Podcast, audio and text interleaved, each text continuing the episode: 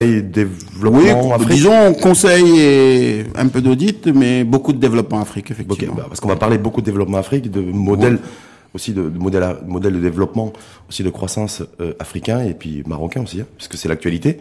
Mais euh, l'actualité, je voudrais vous, vous, interpeller sur le coronavirus. Parce qu'on voit que ça se développe, ça se développe, ça se développe, ça se développe, ça se propage un peu partout. Euh, Est-ce que avoir votre sentiment là-dessus Parce qu'il y a quelques temps, on nous avait dit non, c'est c'est maîtrisable et c'est maîtrisé. C'était un peu l'OMS qui tenait ce discours-là fin décembre, début janvier. Mais on voit qu'aujourd'hui, on a plus de 2500 morts. Oui, c'est c'est franchement inquiétant hein, parce que euh, ça dépasse euh, totalement les frontières de la Chine. Aujourd'hui, euh, c'est en, en, train de se propager un peu partout. On voit quand l'Italie est touchée, c'est que bah, c'est très proche. Euh, quand le Moyen-Orient est touché aussi, Proche-Orient, c'est très proche. Donc euh, aujourd'hui, il est clair que euh, il y a de quoi s'inquiéter. Et en plus, il y a des impacts énormes sur le plan, au-delà de euh, la partie humaine, il y a des impacts énormes sur le plan politique et économique au niveau mondial. Hum. Parce que justement, il y a au niveau du, du continent, dans notre, notre continent, il y a une réunion d'urgence ce week-end à Addis Abeba, siège de l'Union africaine, ça me dit, avec tous les ministres de la santé des pays africains qui étaient réunis, euh, avec, euh, selon, des, selon des experts de l'OMC qui étaient présents, de l'OMS, pardon. De l'OMS, oui. Tout à fait. Il y a un risque euh, accru, voilà, que ça, que des cas comme ça qui se développent aussi sur le continent africain. Oui, il faut pas oublier que on a quand même des connexions très fortes avec la zone où, où, le virus a démarré. Donc on a des connexions très fortes avec la Chine, avec l'Asie du Sud-Est, euh, avec euh, des hubs comme euh, Addis Abeba ou encore Nairobi qui reçoivent beaucoup de vols en provenance de ces régions. Donc effectivement, même s'il y a des dispositifs qui sont mis en place, il y a des raisons de s'inquiéter. Si le virus est passé à travers les frontières italiennes, ça peut passer à travers n'importe quelle frontière africaine. Donc aujourd'hui, il est clair que est-ce que l'Afrique est-ce que l'Afrique peut être est prête ou peut être disposée en tout cas à faire face à ce à ce virus, le coronavirus, sachant que on a connu le virus Ebola. Bah, je pense que contrairement aux autres pays, l'Afrique est un peu plus prête parce que on a quand même euh, eu euh, Ebola. Euh, quand Zika est arrivé au Brésil, c'est des médecins africains et en particulier sénégalais qui sont partis donner prêter main forte pour euh, combattre Zika.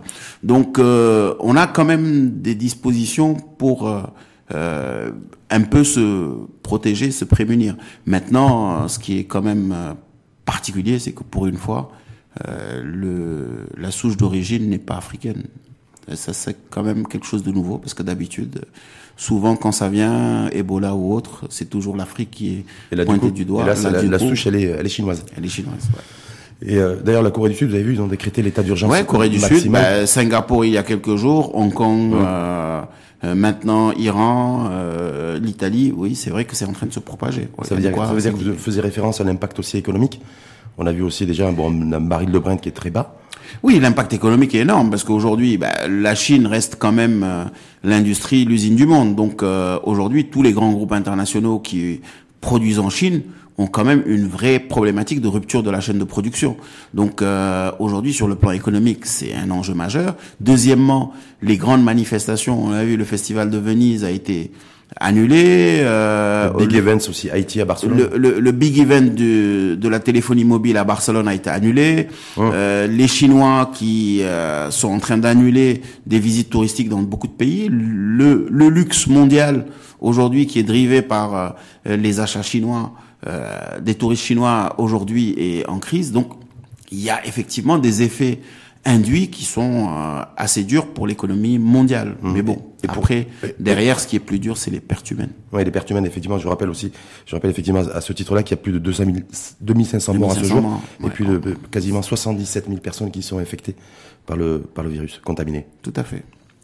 Impact sur le sur le sur l'Afrique et sur le continent, puisque la la Chine est un des principaux ou le principal en tout cas investisseur, bah, impact, commercial de euh, ça, des pays. Ça, ça, ça va être pareil. Bon, il y a des il y a des impacts qui peuvent être positif. Je veux dire, aujourd'hui, l'Éthiopie, qui a délocalisé beaucoup d'entreprises chinoises, a, prend le relais de production d'un certain nombre de euh, d'industries, même si ça reste euh, limité. Après, pour les autres, effectivement, il y a une connexion très forte avec la Chine, donc il y a un risque.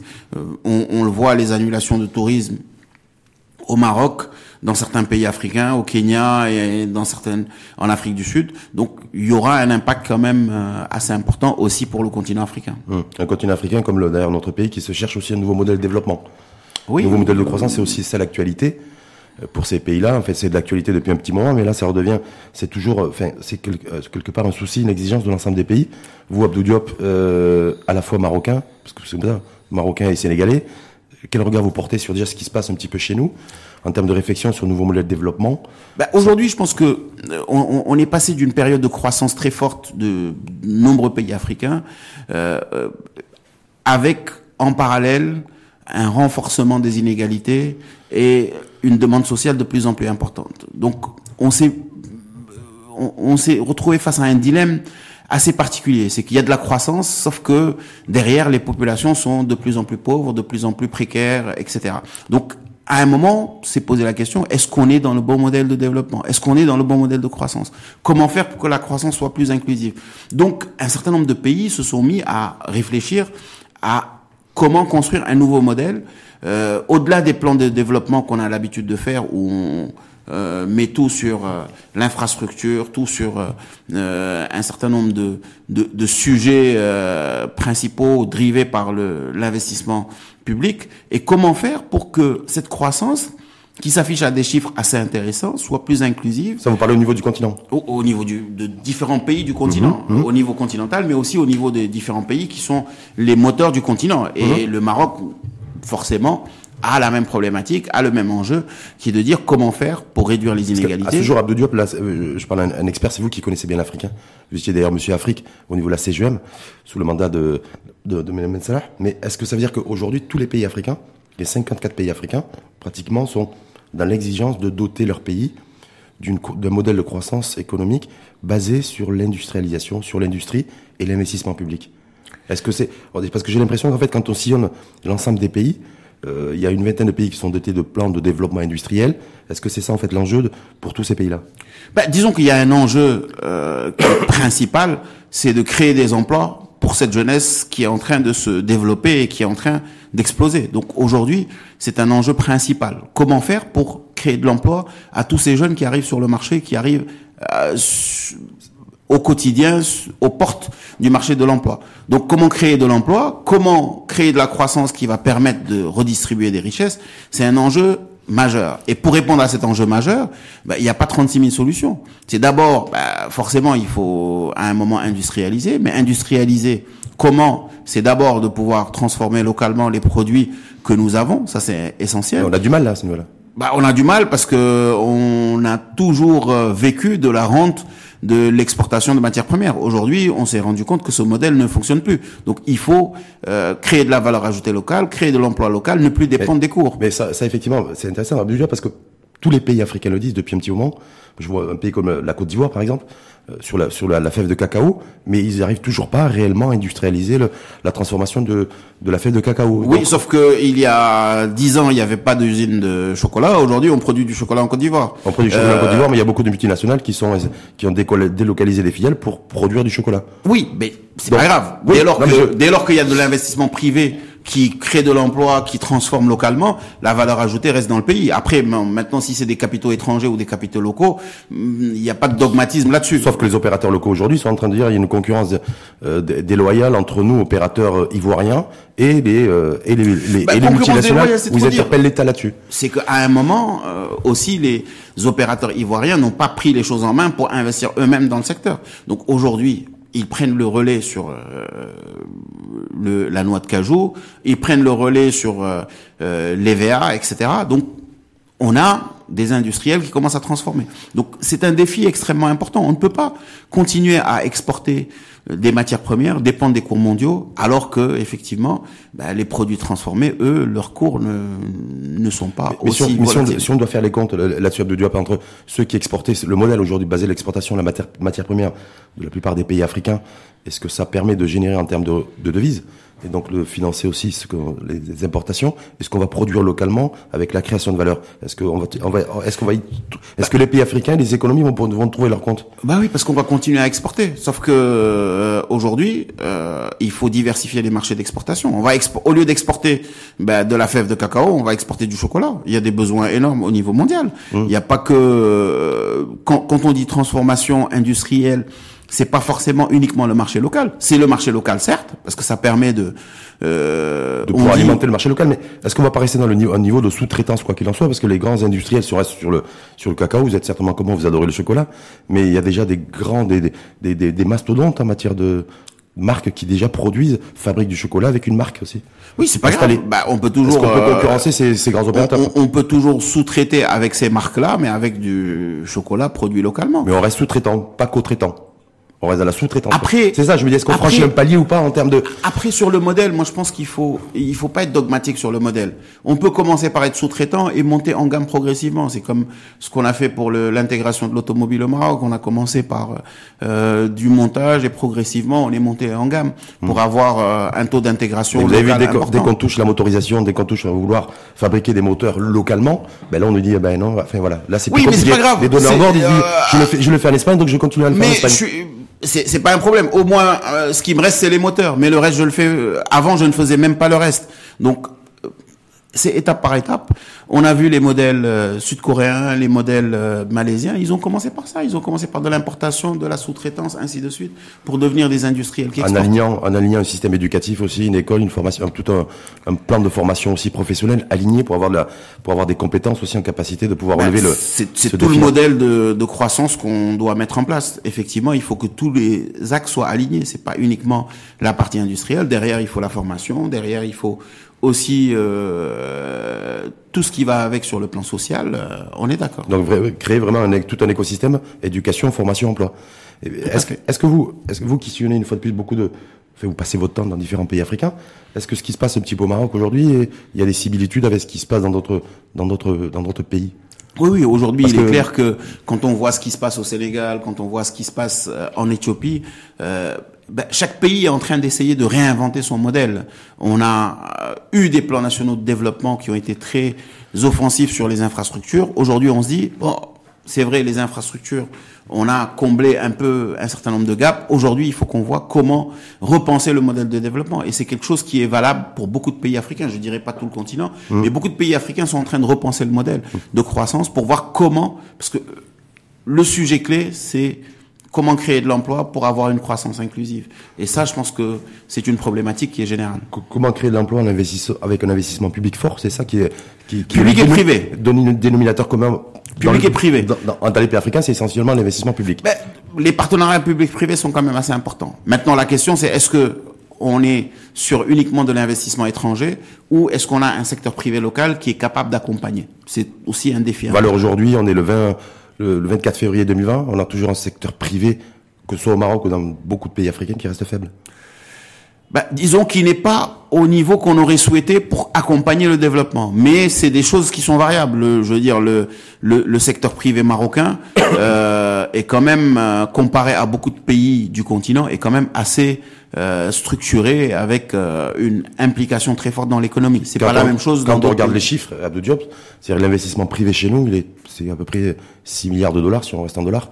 C'est pas beaucoup, hein c'est pas euh, encore une fois et, ça reste relatif et dans ces 6 milliards c'est la, moitié c'est les IDE hein. ça, ça reste relatif et quand on regarde la nature de l'investissement privé chez nous en tout cas au Maroc peut-être qu'on ira dans d'autres pays africains c'est essentiellement plus dans des investissements dans des machines un petit peu dépassées pas forcément dans des dans l'innovation dans la recherche dans le, développement ouais. je partage pas tout ce point de vue aujourd'hui on a quand même des usines qui se sont fortement modernisées qui se sont euh, qui sont rentrées dans l'ère de l'énergie renouvelable avec euh, des technologies de pointe aujourd'hui l'industrie 4.0 c'est pas un juste un vœu au Maroc. Hein. Ça commence à en même temps, quand on euh, regarde les chiffres de Diop, c'est euh, moins d'un pour cent de, des entreprises investissent dans la recherche et le, développement. Moins dans la oui. Moins d'un pour cent. Hein. Dans, dans la recherche, mais pas dans la machinerie de pointe. Oui, mais bon, en même temps. Dans l'achat de machines de pointe. L'innovation, l'innovation. Euh, regardez, d'ailleurs, dans, dans votre pays d'origine, le Sénégal, a fait le pari avec Huawei du développement numérique, digital, et l'économie 4.0 que, que vous appelez adossé aussi avec un opérateur, avec une technologie. Oui, on est d'accord, mais voilà, nous on n'en est pas encore là. il y a quand même des investissements importants qui sont faits. Aujourd'hui, la 5G n'est pas euh, quelque chose d'éloigné au Maroc. On est en train à fond de se lancer dans cette euh, technologie. Mais l'opérateur, l'opérateur, l'opérateur industriel que vous, que vous connaissez, l'opérateur industriel marocain, s'il est sensible à ces, à ces enjeux-là en pleine réflexion sur de nouveaux modèles de développement, on a l'impression que nos industriels sont, euh, sont ont d'autres soucis et d'autres priorités. Non, nos industriels, euh, on, ne peut pas généraliser. Aujourd'hui, on a plusieurs euh, acteurs industriels qui sont euh, à la pointe de la technologie dans leur secteur. Euh, on le voit, euh, nous on le voit au quotidien quand euh, on est forcément au cœur de l'économie, au cœur des entreprises.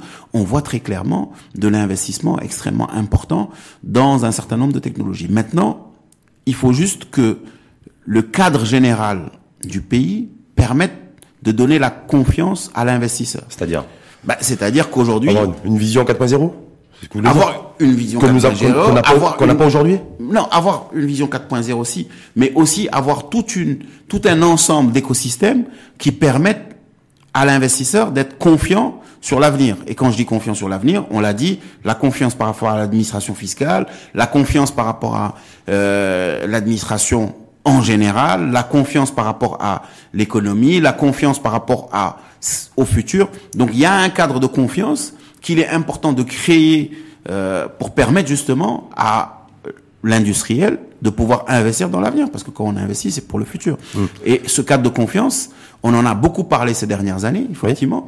Et d'ailleurs, euh, on l'a vu au niveau des différentes équipes de la CGM ces dernières années, restaurer la confiance a été un mot d'ordre assez important pour pouvoir justement... Ça a toujours été le leitmotiv des différents mandats de ces dernières années, mais durant ces différents mandats, la, la, situation s'est dégradée en matière de confiance. Donc la priorité, c'est de rétablir ou de réinstaurer la confiance, et en même temps, euh, c'est pas forcément quelque chose qui a été euh, qui a été acté, qui a été réalisé, vous voyez?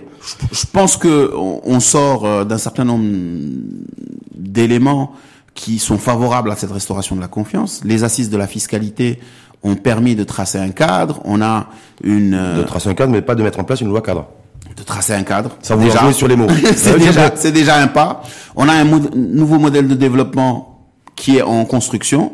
Donc je pense que il y a un cadre global qui est en train de se mettre en place pour justement favoriser, euh, avoir un terreau favorable à cette restauration de confiance. Comment dire, rétablir aussi, réinstaurer le climat de confiance avec l'administration fiscale. C'était le premier point que vous avez, que vous avez exprimé. Tout à fait. Pourquoi? Ben parce que à un moment il y a eu une perte de confiance parce que euh, effectivement dès lors que euh, le nombre de contribuables euh, est resté quasiment figé, ben c'est ces mêmes contribuables qui sont toujours sollicités pour répondre aux besoins de l'administration fiscale. Donc c'est surtout surtout à ce niveau-là, c'est pas le fait qu'il y ait des, des contrôles fiscaux qui se sont qui se sont multipliés a priori et qui ont un peu affolé les, le monde des affaires ben, et, le, monde l'univers des entreprises. Le contrôle fiscal le contrôle fiscal en lui-même n'est pas une problématique, c'est quand il y a une large euh, marge d'interprétation que ça pose problème quand du les choses ne sont pas claires. Du côté de l'administration fiscale, oui, le plus souvent. c'est clair du côté du monde de l'entreprise. Bah, dès lors que les textes n'étaient pas suffisamment clairs, c'était ni clair au niveau de l'administration fiscale, ni clair au niveau de l'entreprise. C'est ce qui fait qu'il y a une instabilité dans la négociation des contrôles fiscaux, malheureusement. Mais bon, je pense qu'aujourd'hui, on est en train de dépasser cette. Bah, c'est quand même important que l'entreprise paye les impôts qu'elle doit payer. L'entreprise n'a pas de problème à payer les impôts. Bah, quand on regarde les chiffres, les, en matière de contribution, c'est le salarié du privé qui, qui paye plus d'impôts que le. Non, après, après. En termes de contribution à, l'impôt que l'entreprise. Aujourd'hui, euh, au-delà de l'entreprise elle-même, qui quand même euh, non seulement paye les impôts, mais a régulièrement des contrôles qui lui fait payer d'autres impôts. L'un des sujets, c'est le secteur informel qui ne paye pas d'impôts. Euh, Aujourd'hui, le grand défi, c'est d'élargir l'assiette. C'est pas le problème n'est pas réellement celui des entreprises euh, qui sont formelles et qui aujourd'hui euh, subissent un certain nombre de contrôles. Le, le vrai problème, c'est l'élargissement de l'assiette. Et l'élargissement de l'assiette passe d'abord par, l'intégration du l'intégration de, l'informel. Pourquoi on n'y arrive pas? Parce qu'il y a des enjeux qui vont au-delà de la problématique fiscale. Ça emploie quand même beaucoup de monde. C'est par rapport à la, c'est par rapport à la dimension sociale? C'est pour ça qu'on n'arrive pas, qu'on est, très. une dimension sociale. On est sur un continent où le secteur informel fait vivre beaucoup de familles, emploie beaucoup de monde. Donc, c'est pas un sujet qu'on peut traiter de, de, manière aussi simple. C'est avec le temps qu'on va y arriver. C'est-à-dire avec le temps, parce que nous là, il y a l'horloge, il y a différentes horloges dans le monde. Je sais pas quelle heure il était, je sais pas quelle heure il est à New York là. Je sais que vous étiez à New York il y a pas très longtemps, mais je sais pas quelle heure il est à New York là. Mais je me dis sur quelle horloge il va falloir qu'on se mette? Est-ce qu'on reste bah, sur la même horloge hmm. marocaine, africaine? Il faut donner le temps au temps. Je pense que chaque, chaque pays a sa spécificité, a ses enjeux particuliers, et donc euh, bah, chaque pays doit prendre le temps nécessaire. Est-ce qu'on peut sortir du développement en ayant euh, un tiers de son économie qui est dans l'informel parce que là, de, bah, manière, de manière, brute, si je vous dis ça, bah, il faut, c'est une donnée sur laquelle il faut construire. Il faut imaginer un modèle de développement qui intègre ce volet. C'est-à-dire que le prochain, pour vous, le prochain nouveau modèle de développement, en tout cas économique ou socio-économique, doit nécessairement passer par l'intégration de l'informel. Ou autrement, ou autrement, autrement on, va se. On peut pas construire un modèle de développement en ignorant une partie de la réalité économique de nos pays. Donc forcément, le nouvel modèle de développement doit intégrer le volet. Pour vous, le, le, le, principal fléau, entre guillemets, ou le principal problème, c'est l'économie informelle ou c'est l'économie de rente c'est euh, les situations de monopole, les abus de position dans certains secteurs d'activité. Bah, disons qu'il y a... dénoncé Ahmed il n'y a pas très longtemps. Il y a un ensemble de sujets... Mais la priorité, parce que je veux dire, on va devoir fonctionner avec des priorités. Ben, je pense que il faut, il faut, il faut gérer les priorités en parallèle. Effectivement, ben, l'économie de rente, il faut la réformer. Je dis pas la supprimer parce que ça fait la réformer, c'est-à-dire ouvrir, ouvrir le jeu en grand. Ouvrir le jeu à certains secteurs, tout à fait, mm. ce qui est tout à fait normal dans une économie qui se veut libérale. Et l'informel, on doit aussi agir dessus. Donc mm. il y, a, y a plusieurs piliers sur lesquels il faut agir. L'économie sociale et solidaire, doit être un pilier sur lequel on doit construire. Donc il y a un certain nombre de piliers. Il n'y a pas une priorité, il n'y a pas deux priorités, il y a plusieurs priorités. Après, bien sûr, ça c'est les priorités économiques, mais derrière, il faut aussi réformer l'éducation. que, les, que, les, que les règles du jeu économique soient beaucoup plus claires et identifier, identifier pour vous, c'est important. Ah oui, c'est clair que si on veut créer un environnement favorable au développement économique, il faut que les règles du jeu soient claires et que bon, il y ait une certaine égalité des chances dans l'investissement. Est-ce qu'il risque pas d'y avoir des résistances pour par rapport à ça bah, Lorsqu'on veut changer les règles du jeu. De toute façon, toute évolution, tout nouveau modèle crée forcément de la résistance. C'est totalement humain. Euh, les évolutions de situation de confort créent forcément de euh, des réactions et donc il faut gérer ces réactions. Ça fait partie de euh, de la construction d'un d'un modèle, de la construction. Pour c'est plutôt là. C'est bien parce que vous êtes à cheval sur deux cultures, ou la culture marocaine, la culture sénégalaise. Est-ce que vous êtes favorable plutôt à des modèles d'action de rupture?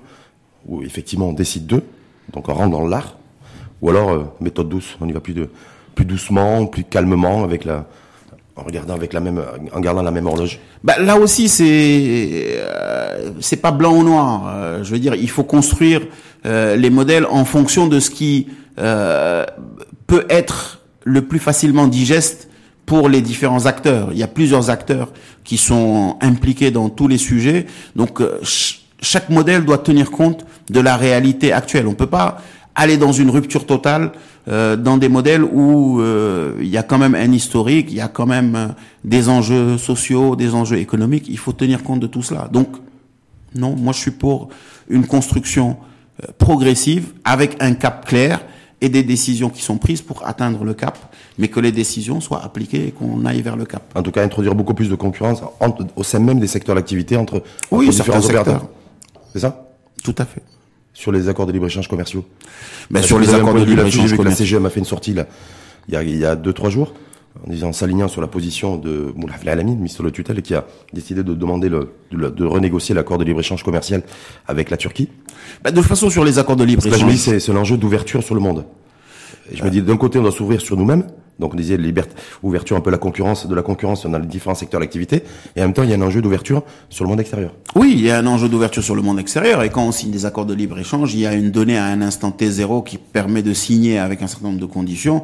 Et il est normal qu'à un moment, on ait un rendez-vous pour faire le point sur l'équilibrage, le rééquilibrage de ces accords et de dire est-ce qu'on continue dans ces mêmes conditions ou est-ce qu'on revisite les accords? C'est ce qui est tout à fait normal et c'est une euh, action qui est, qui est salutaire de dire bah, on fait le point, on regarde est-ce que cet accord nous était favorable ou défavorable ou est-ce qu'est-ce qu'on a gagné, qu'est-ce qu'on a perdu pour voir comment les renégocier. Ce qui est tout à fait pour moi un exercice normal. Et aujourd'hui, on est ouvert sur le monde. On va rentrer dans, on rentre dans la zone de libre-échange continental. C'est pour ça que je voulais, faire cette transition parce que je me dis. On aura à faire aussi cet exercice. Est-ce qu'on a des pays, africains aussi du continent qui, sont, qui regardent avec un œil attentif ce qui, ce, ce qui se passe aujourd'hui entre le Maroc et la Turquie à la lumière de cet accord de libre-échange commercial? Bah, Il est clair qu'il y a beaucoup de pays qui regardent ce qui se passe entre le Maroc et la Turquie, non seulement pour. Turquie qui est très présente aussi sur le continent. Oui, justement, parce que il y a certains qui vont rentrer dans une signature d'accord avec la Turquie et donc qui regardent avec beaucoup d'intérêt ce qui se se passe au Maroc. Je pense que aujourd'hui, on peut euh, servir de benchmark à beaucoup d'acteurs.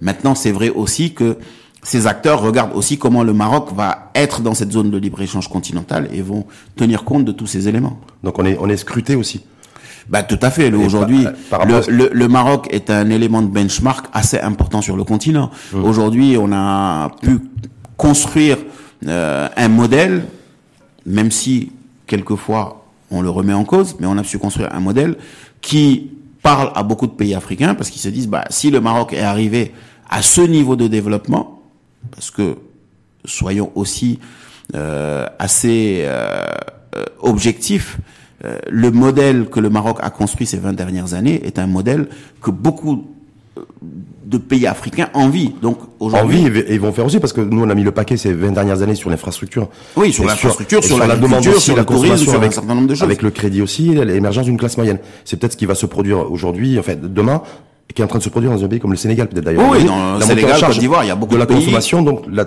à la fois de l'offre avec l'investissement public et à la fois de la demande avec la consommation. Tout à fait. Donc un temps d'avance pour le Maroc. Oui, un temps d'avance et donc le Maroc est benchmarké. Sauf que moi je vois quand je vois dans un pays euh, parce que j'ai passé j'ai passé ma journée hier avec je me je vais recevoir Abdou Diop donc qui est à la fois marocain à la fois sénégalais. je dis voilà le Sénégal qui s'ouvre au Japon, qui va où, où, il va y avoir toute une zone en fait économique qui va être entièrement japonaise. Ah oui, tout à fait. J'ai l'impression qu'en fait, du côté de certains pays africains, comme le Sénégal, c'est, on est beaucoup plus détendu avec le, avec l'international.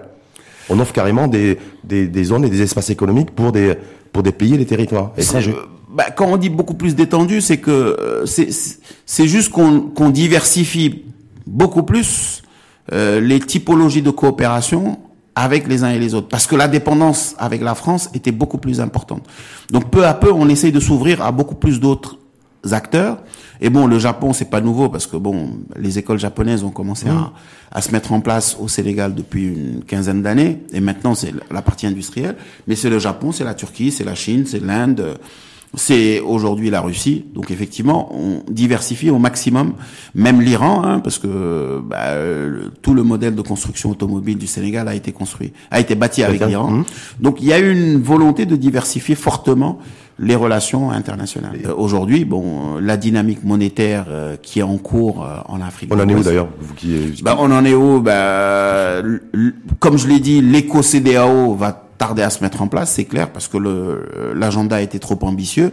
Par contre, le franc CFA qui va basculer à l'éco, lui, bah, étant donné que tout a été décidé pour que ça se fasse, ça va se faire en termes de nom. Maintenant, Quand on ne sait pas. Bah, théoriquement, c'est en juin. Ouais. Maintenant, pour moi, ça change pas foncièrement la donne.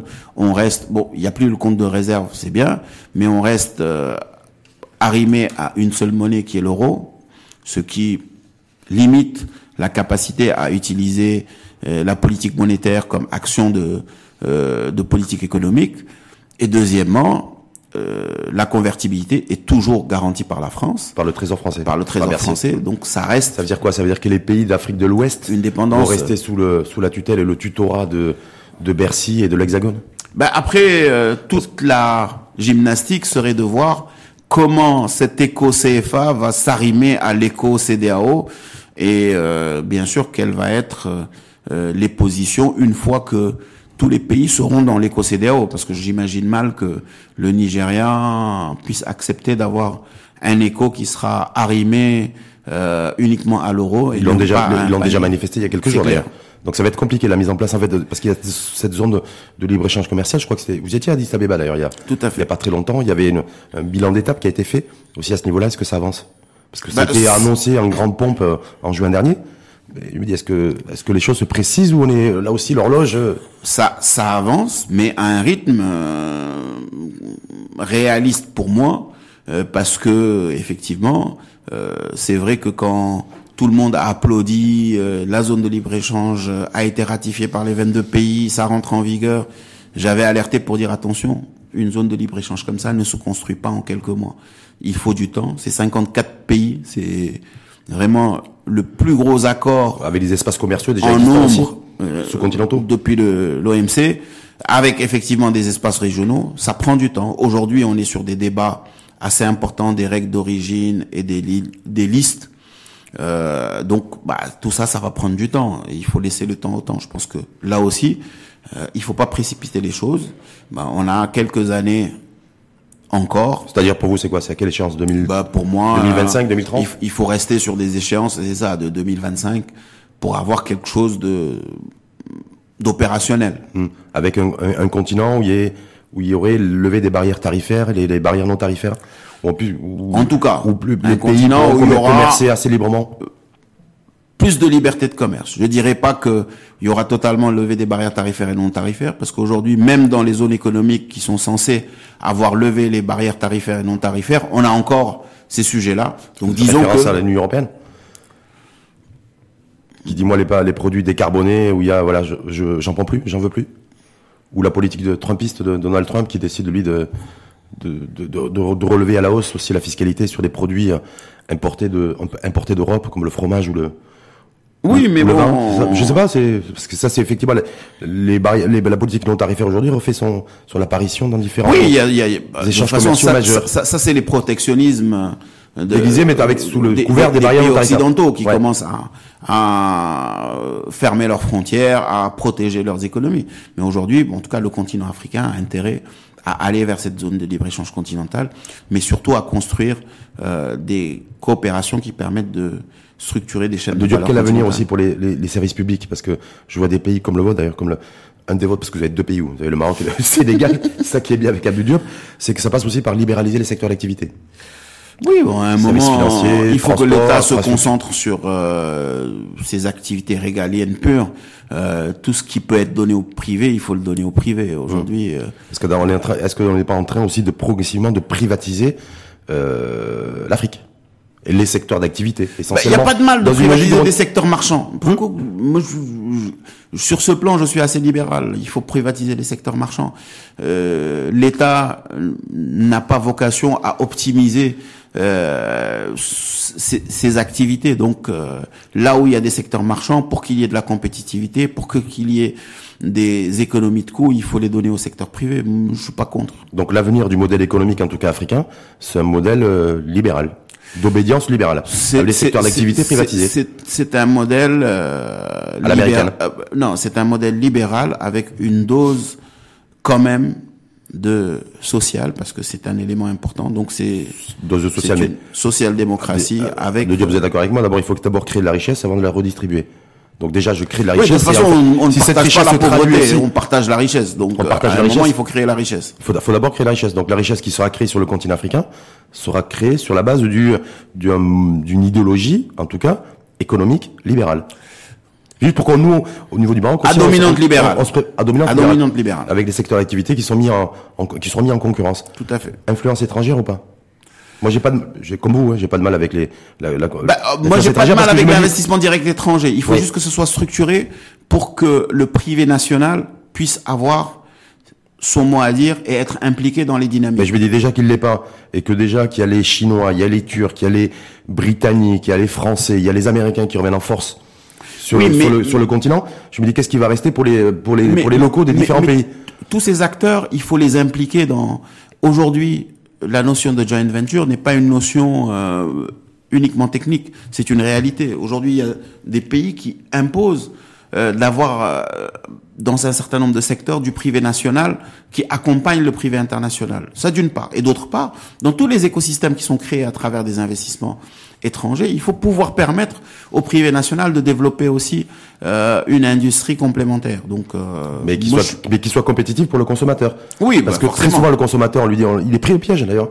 Le citoyen très souvent lui dit, regardez, c'est les étrangers qui viennent, qui prennent tout, mais eux, en, eux parallèlement à ça, ils n'ont pas été en capacité de se mettre à niveau. Et donc du coup, on se retrouve avec le consommateur qui est toujours pénalisé.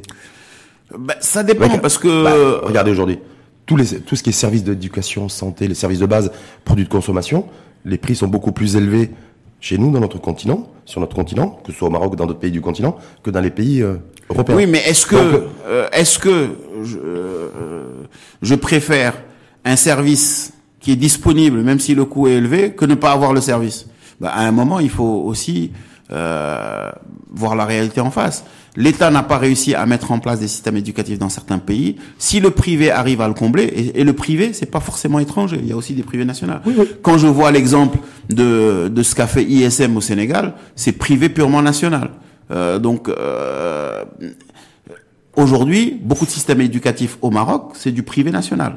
Donc il y a un palliatif. C'est du privé national, ce que je veux dire. Vous avez raison, Abdou Diop, mais moi je parle en termes de coûts et de charges financières. Oui, mais en termes d'aujourd'hui, s'éduquer ou se soigner, ça coûte plus cher en Afrique et dans les pays africains que sur le continent européen. Oui, parce que alors que le niveau de vie est beaucoup plus élevé en Europe que sur le continent. Non, ça coûte plus cher parce que sur les choses de base avant qui étaient Il n'y a, pas les systèmes sociaux qui permettent de, de les rendre gratuits. Mais, vous imaginez qu'en 2020, apprendre à lire ou à écrire dans un pays du continent africain, ça coûte beaucoup plus cher qu'apprendre à lire ou à écrire dans un pays comme l'Espagne, comme l'Italie, comme la Norvège, comme le Danemark, comme la France, comme l'Allemagne, comme l'Angleterre. Ça coûte beaucoup plus cher lorsqu'on est en dehors du système public. Hum. Parce que bah il y a quand même des systèmes publics qui sont performants. Aujourd'hui, il y a beaucoup de pays qui ont des systèmes publics qui restent performants. Après, c'est pas suffisant par rapport à la demande des populations. Hum. Et la pression démographique. Malheureusement. Hum. Et la pression démographique, malheureusement. Mais au moins, il y a un palliatif qui permet aux gens qui ont les moyens d'aller vers le privé. Donc, ouais, mais ça, je préfère ça à avoir euh, une surcharge de classe publique ou avoir des gens qui sont obligés d'aller à l'étranger pour euh, de l'éducation qu'ils peuvent avoir chez eux. Ça vous dérange, vous, la fuite des cerveaux? La fuite, des cerveaux ne me, la fuite des cerveaux ne me dérange pas. Ce qui me dérange, c'est que ces cerveaux, une fois qu'ils ont été formés, qu'ils ont eu une expérience assez intéressante internationale, ne servent plus leur pays. C'est ce qui me dérange. Mais la fuite en elle-même. Ça veut dire quoi servir son pays dans un monde, dans une planète mondialisée? Bah, ça veut dire servir son pays. Ça veut dire. Euh... Est-ce que c'est dire si je sers l'humanité, est-ce que c'est pas déjà le, le service euh, déjà par excellence que je dois, que chacun doit assumer? Oui, mais c'est dommage de voir euh, un certain nombre de pays euh, être en pénurie de médecins, être en pénurie d'enseignants, être en pénurie de chercheurs, alors qu'ils ont les ressortissants de leur pays qui sont partout à travers le monde.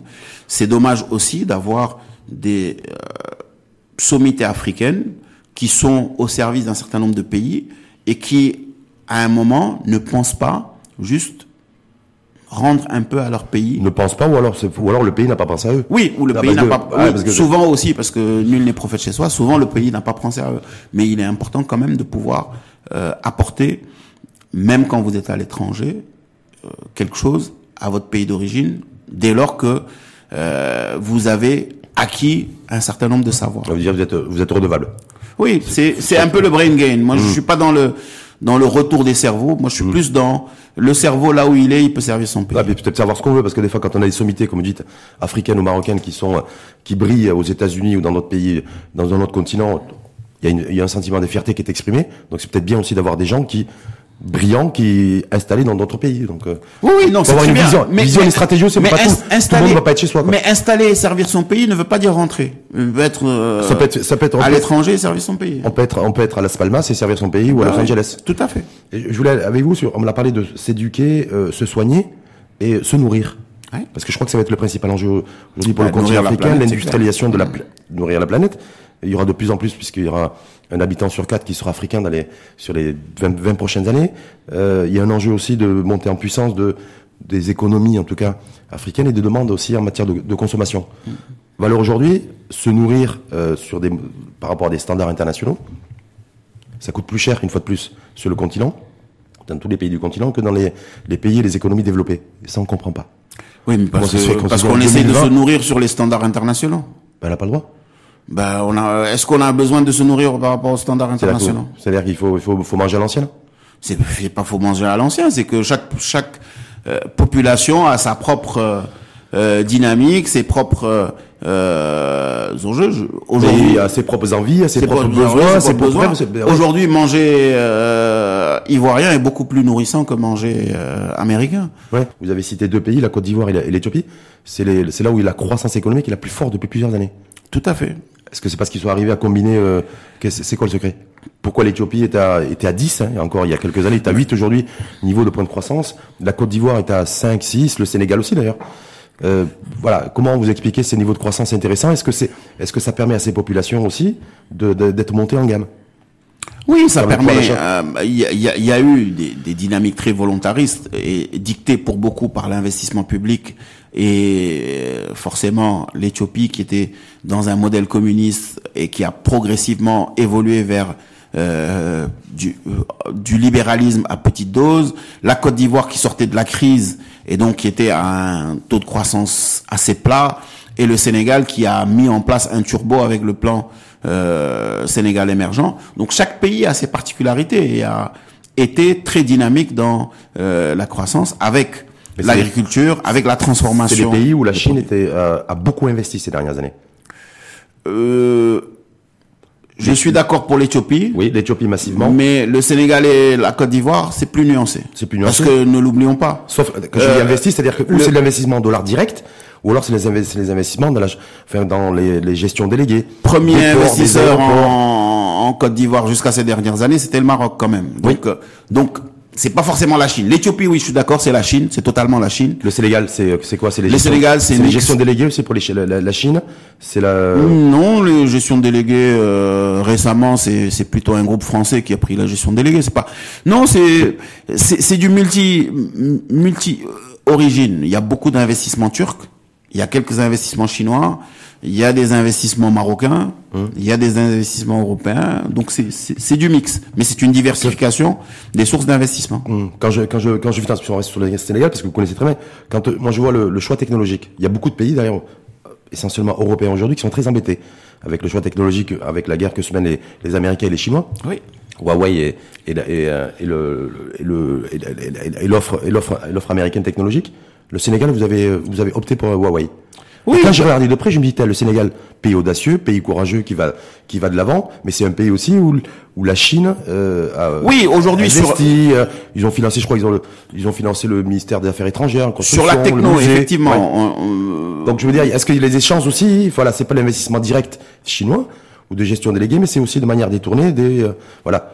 Je je fais, vous me donnez. J'ai des marchés aussi qui me permettent de oui, disons qu'il y a eu une analyse qui a été faite et on s'est rendu compte qu'aujourd'hui, ceux qui détiennent, euh, en tout cas dans le benchmark, l'une des meilleures technologies de la 5G, c'est les Chinois. Donc forcément, bon, à un moment, euh, il y a eu une discussion et on a opté pour euh, pour pour la Chine. Ça aurait été des Turcs, ce serait des Turcs. Ça aurait été des Marocains, ce serait des Marocains. Mais aujourd'hui, il se trouve que Huawei est quand même celui qui détient la technologie, la 5G, en tout cas la plus performante d'après d'après en tout cas l'état l'état l'état sénégalais. donc effectivement on a opté pour euh, euh Huawei mais c'est en, même, en même temps aussi aller dans le sens aussi du euh, d'ouvrir les bras en grand oui de la diversification. Oui. Pas qu'à la Chine. Aujourd'hui hum.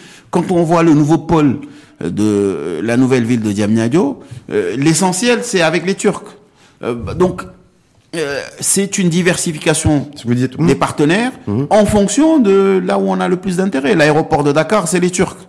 Le nouvel aéroport, ce sont les Turcs. Donc, à un moment, c'est une diversification sur la base de ce qu'on considère être meilleur pour son pays. Mhm. On va revenir sur, on disait euh, s'éduquer, apprendre à lire, apprendre à écrire, euh, se soigner et consommer des produits alimentaires. Est-ce que, tout à l'heure, on faisait référence à la, la fin du, la monnaie CFA à l'éco, l'éco, l'éco CDAO, en tout cas l'enjeu monétaire africain. Est-ce qu'il est, est-ce que pour vous, en restant adossé euh, à l'euro, parité euro-dollar, voilà, est-ce que ça, ça va permettre de rendre d'avoir une parce que je vois pas comment il peut y avoir de compétitivité économique sans compétitivité monétaire. Vous êtes d'accord? Oui, on est d'accord. Aujourd'hui, l'enjeu de la de la monnaie, c'est aussi de pouvoir maîtriser sa politique monétaire pour en faire un levier de politique économique. Bon, quand vous êtes arrimé à une monnaie, malheureusement, c'est soit euh, vous passez à des phases fortes de dévaluation et ça par contre, si vous êtes sur un panier de devises, vous avez plus de flexibilité. Donc aujourd'hui, il est clair que il y a un travail à faire, mais encore une fois, moi je considère que le sujet de la monnaie, en particulier de la CDAO, à un moment, on met la charrue avant les bœufs. Il faut avancer dans les relations économiques, Parce que renforcer les échanges. C'est la monnaie qui fait, qui fait qu'aujourd'hui ça bloque. Hein a priori. la, la, monnaie est un facteur de crispation. Mmh. Alors que, euh, pour moi, il faut d'abord avancer et créer de véritables échanges économiques. Quand on va arriver à 30% d'échanges, 40% d'échanges, la monnaie serait une conséquence tout à fait normal. Je veux mmh. dire, quand mmh. on échange de manière régulière entre pays, à un moment, bah, forcément, on se, la monnaie devient indispensable euh, comme facteur d'unité. Donc, on passe à la monnaie. Mais on a poussé sur la monnaie avant d'être sûr qu'on aura les échanges qu'il faut. Donc, je pense que... Parce qu'il y a aussi un peu à l'image de ce qui s'est fait en Europe, c'est-à-dire le, le, les cadres réglement, réglementaires qui convergent, la convergence fiscale aussi. Oui, bah, de toute façon, en Europe, euh, l'euro n'est arrivé qu'après que les différents pays soient à un niveau d'échange extrêmement important. C'est hum. normal. À un moment, vous échangez, vous voyez que vous avez besoin d'une convergence monétaire et vous allez vers la monnaie. Mais bon. Autre sujet de préoccupation, en tout cas, c'est en tout cas c'est les Européens qui se préoccupent pour les Africains du niveau d'endettement des États africains qui est en, en forte croissance pour certains. Est-ce que pour vous, euh, un nouveau modèle qui, qui basé sur l'investissement public, donc sur la, donc du coup sur la dépense publique, euh, peut et avec un niveau d'endettement aujourd'hui qui qui monte en puissance, peut être aussi un frein au développement? Bah, je pense et une véritable contrainte pour euh, franchir un nouveau palier. Ah, je pense que ce, on a beaucoup parlé de ce niveau d'endettement à un moment où les puissances occidentales ont commencé à pointer du doigt l'endettement africain vis-à-vis de la Chine. Aujourd'hui, euh, qui parle du niveau d'endettement des États-Unis? Personne. Euh, largement plus important que le niveau d'endettement de tous les pays africains. Donc, sauf que, sauf que, Sauf qu'un point de croissance en Chine, aux États-Unis, c'est 250 000 emplois créés. Oui, oui. On est bien d'accord. Et puis, sans parler de la puissance monétaire du dollar. On est d'accord. Mais, mais, c'est juste pour se dire. Euh, c'est un faux débat? Pour moi, le débat a été instrumentalisé parce qu'on a voulu stigmatiser le lien entre l'endettement de certains pays africains avec la Chine. C'est vrai que quand on arrive à certains extrêmes, comme le Congo, où pratiquement les, futures réserves pétrolières sont déjà obérées avec euh, euh, un, un endettement très fort en yuan avec la Chine, oui, mais pour les restes des pays africains, aujourd'hui, le niveau d'endettement du Sénégal ou de la Côte d'Ivoire reste des niveaux d'endettement qui sont fortement raisonnables. Je ne peux pas imaginer euh, avoir une alerte lorsqu'on est à 60% du PIB en termes d'endettement, non Quand on quand on a quand on a doublé son endettement en 10-15 ans, est-ce que pour vous c'est oui, bah est-ce que est-ce que c'est alarmant? Parce qu'il y a des pays qui où le où le où l'endettement public souverain oui, a doublé en 15 ans. On, on, l'a doublé, mais pourquoi on l'a doublé? Parce qu'à un moment, il y avait un frein énorme et pendant une dizaine d'années, beaucoup de pays n'ont pas pu s'endetter. Donc c'est normal qu'on l'ait doublé. Pour d'autres, on l'a doublé parce qu'il y a eu euh, toutes les dynamiques des initiatives des pays pauvres très endettés. On a supprimé la dette. Donc quand on fait le T0 et on compare, ça a doublé. Mais quand on compare à ce qui se passait il y a 20 ans, le niveau d'endettement n'a pas atteint le niveau d'endettement qu'on avait il y a 20 ans. Ça, c'est un premier élément. Un deuxième élément, c'est que pour moi, il faut une lecture de la dette publique. Et le plus dangereux pour moi, c'est la dette intérieure. Ah, mais la dette extérieure, ah, mais la dette intérieure est pourquoi c'est plus... ah, c'est intéressant, c'est pourquoi c'est bah, pourquoi c'est plus important pour vous la dette intérieure que la dette extérieure? Parce que la dette intérieure, elle pénalise les entreprises nationales, elle pénalise euh, les ménages. C'est de l'argent qui doit tourner dans l'économie nationale qui n'y est pas. Et donc c'est là où il faut se battre pour que la dette intérieure soit la plus basse possible, pour pouvoir justement ne pas pénaliser l'économie locale. Autre école de pensée économique, euh, c'est aussi se dire quand j'ai une croissance de ma dette extérieure, libellée en dollars ou en, ou en euros, aussi ça fait fait que j'ai une pression continue et constante, beaucoup plus importante que si j'avais de, la dette intérieure en dirham. Vous voyez ce que je veux dire? J'ai une pression certes, mais euh, théoriquement j'ai des exportations qui permettent de générer de la, la, devise. Mais on si est d'accord. Si j'ai une forte, d'ailleurs, c'est le cas chez nous où la, la, croissance, la croissance extérieure est en croissance, elle est libellée essentiellement en euros, donc il faut que je rembourse aussi en euros. C'est plus cher que de rembourser en dirham. C'est beaucoup plus cher, certes, mais l'effet induit économique euh, de la dette intérieure est quand même catastrophique. Hum. sur le, un, point sur le programme de financement pour le, les, les, futurs entrepreneurs Vous en pensez quoi vous, qui êtes dans le conseil, dans l'audit, qui suivez de très près euh, l'évolution, les, évolutions économiques, le, quand le Maroc a décidé de lancer ce plan et ce programme Je pense que c'est une excellente chose. Il faut juste qu'on tire les leçons du passé, qu'on ne soit pas dans la même logique que ce qui s'était passé lorsqu'on avait lancé les crédits jeunes promoteurs. Hmm. Il faut vraiment que euh, le la partie euh, orientation des financements, analyse des dossiers, soit assez rigoureuse pour permettre justement de financer des projets effectivement utiles pour l'économie. Vous, vous voyez, Mais c'est un excellent programme. Vous voyez des besoins, vous? Besoins de marché Parce que là, beaucoup s'intéressent à la commande publique, euh, c'est dire voilà. Oui, il y a des besoins. C'est comme parce que moi, dans la lecture que je fais, je vous interpelle là-dessus, Abdou Diop, parce que c'est c'est comme là on, on, on interpelle les, des jeunes marocains. Généralement, ils veulent tous devenir fonctionnaires. Et là, ceux qui veulent devenir entrepreneurs, ce qui est une bonne chose, ils veulent tous devenir entrepreneurs et puis et candidater pour la commande publique. Et pas sur le marché, pas sur le, dans le, dans le niveau du privé. Donc, c'est ça que je veux avoir votre point de vue là-dessus. Ce qu'on dit, ce qu'on dit, et c'est le credo de la CGM, c'est de dire, pour la PME, il y a plusieurs piliers sur lesquels il faut travailler. Il y a un pilier financement, qui est un pilier important, et sur lequel, justement, il y a ce mécanisme avec les 6 milliards qui va donner une bouffée d'oxygène assez intéressante. Il y a l'accès au marché. Et l'accès au marché, c'est pas uniquement la commande publique. C'est la commande publique, c'est la grande entreprise et c'est l'international. Aujourd'hui, il faut que la PME puisse, comme dans certains pays, avoir accès à une partie de la commande publique, c'est quand même mmh. légitime. Que la grande entreprise puisse embarquer avec elle la PME, que aujourd'hui les grandes entreprises, au-delà du public privé, puissent donner une part de leurs approvisionnements et achats à des PME locales et qu'on puisse ouvrir aussi l'international à ces PME.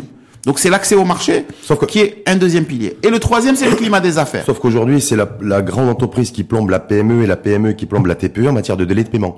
C'est-à-dire que moi, je me dis, effectivement, il y aura de nouveaux mécanismes de financement. C'est 6 milliards plus 2 milliards euh, du, euh, du fonds SN2 pour le, pour le rural.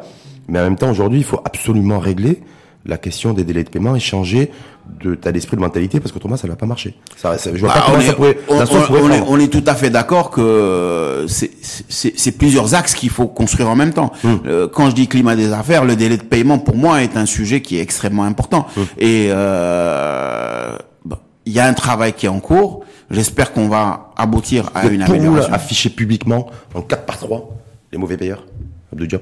Est-ce que c'est est-ce que c'est quelque chose pour vous qui qui fait c'est d'ailleurs ce modèle anglo-saxon hein. on affiche en 4 par 3 ben Rachid Aloui l'info en face très mauvais payeur. Oui, mais si on affiche Rachid Aloui euh, l'info en face très mauvais payeur et qu'on ne dit pas que Rachid euh, il a quand même une créance de X milliards euh, sur l'État et c'est ce qui fait qu'il est mauvais payeur, euh, pour moi, ça n'a pas d'intérêt. Il faut, comme on fait dans les KYC, on dit de, euh, le dernier bénéficiaire, de last beneficiary, il faut afficher celui qui a causé cette chaîne de mauvais payeurs. en fait, il faut afficher toute la chaîne. Bah, surtout celui qui a créé la chaîne. Mmh, Je pense que le plus important, c'est celui qui a créé la chaîne. Mmh. Celui qui a fait que Rachid n'arrive pas à payer. Parce que s'il avait, s'il avait payé Rachid, Rachid n'aurait pas de problème pour payer. Donc, c'est pour ça que il y a un effet pervers de dire j'affiche les mauvais payeurs, oui c'est une très bonne chose. Euh, mais il faut que derrière, ce soit vraiment celui qui est la cause de toute la chaîne. Hum, celui qui est à l'origine. C'est clair. Demain, vous, c'est euh, le cabinet Mazar, c'est l'event, je sais pas, big event, events. Bah, big event annuel, c'est-à-dire que pour nous, il est important qu'on puisse euh, euh régulièrement sur l'Afrique donner des insights et des perspectives effectives à nos entreprises euh, et à tous nos acteurs qui s'intéressent au continent. Et donc effectivement, on vient avec euh, des acteurs, donc des experts de venus du monde entier qui seront là, c'est ça? Oui, et des experts qui sont reconnus, chacun dans leur domaine. Ouais. Par rapport à une pratique du continent, c'est pas des gens qui sont dans la langue de bois, c'est des gens qui savent ce dont ils parlent et qui sont des pratiquants du continent. Et ça va parler essentiellement, c'est 100% business où j'ai vu qu'il y avait des enjeux à la fois politiques, sociaux. Disons que euh, pour nous, c'est permettre aux chefs d'entreprise de décrypter l'Afrique chaque année et de décrypter l'Afrique. Qui dit décryptage dit enjeux politiques, dit enjeux économiques, mais dit aussi certains enjeux qui aujourd'hui sont essentiels pour l'Afrique. Industrie culturelle, industrie sportive et éducation. Et ça veut dire c'est des opportunités en matière d'investissement, c'est leur donner une grille de lecture par pays, à faire défiler les différents pays du continent en mettant en relief les différentes dynamiques. C'est grille de lecture oui. globale du continent avec des focus pays. C'est grille de lecture sur euh, quels vont être les grands défis de l'année, les grands enjeux. C'est grille de lecture sur euh, les secteurs qui vont euh, avoir une dynamique particulière durant l'année. Hum. Et là, comme vous avez dit, c'est pas la première édition non, c'est pas la première édition. On en avait fait une l'année dernière. On a commencé l'année dernière et bon, c'est euh, quelque chose qui va se faire. Un rendez-vous annuel. Oh, c'est un rendez-vous annuel. Mais d'une édition à l'autre, est-ce que vous avez vu euh, des, des plus d'investissements de la part d'opérateurs économiques marocains, par exemple, sur le sur le continent? Bah, L'objet n'est pas de de, de, de drainer l'investissement direct, c'est pour que tous ceux qui s'intéressent à l'Afrique aient une lecture et un décryptage. L'année dernière, on avait alerté sur euh, le franc CFA. Oui. Euh, on a vu en fin d'année ce qui s'est passé.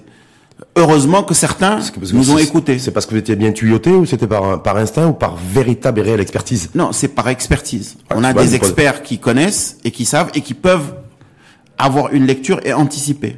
D'accord. Donc c'est plutôt cela. On avait parlé de la zone de libre-échange et de ses enjeux. Aujourd'hui, on voit que ce qu'on avait euh, prédit se passe. Donc et là, demain à Casablanca, parce que je rappelle que c'est demain après-midi votre événement, euh, qu'est-ce qui va être, voilà, si déjà effectivement précédemment vous avez été en capacité d'être d'être devant, en tout cas d'avoir essayé d'anticiper des, des phénomènes à venir, des phénomènes de fond, hein, parce que quand vous parlez de la fête du CFA, c'est vraiment un vrai bouleversement pour le, le continent et pas que l'Afrique de l'Ouest. Qu'est-ce qui va être au menu de des échanges demain et de ce qui va pourrait se passer durant l'année 2020 parce qu'on a commencé ah, avec faut venir demain. Bah, moi, je, moi, je, viendrai demain parce que j'ai été invité donc je serai là demain. Non, mais euh, de, de, de, manière plus sérieuse. Euh, aujourd'hui, euh, il faut qu'on puisse on avait dit que le CFA va évoluer. Aujourd'hui, il faut qu'on puisse continuer à décrypter pour dire qu'est-ce qui va se passer concrètement par rapport à notre grille de lecture. Est-ce que, est-ce que parce que demain, je pense qu'il y aura des opérateurs marocains qui seront dans la salle. Oui, il y aura 250 euh, chefs d'entreprise marocains. S'il y a, s'il y a un opérateur marocain qui dit oui, oui, Monsieur Diop, il lève la main, il se lève, il se présente, il vous dit voilà, moi, euh, est-ce que vous pouvez me dire si demain le, le dirham va être euh, va être ne va plus exister, ça sera ça va être l'écho avec le voilà. Est-ce que qu'est-ce que vous allez lui dire? Est-ce qu'il y a un véritable enjeu monétaire de transformation entre le dirham et, et l'écho?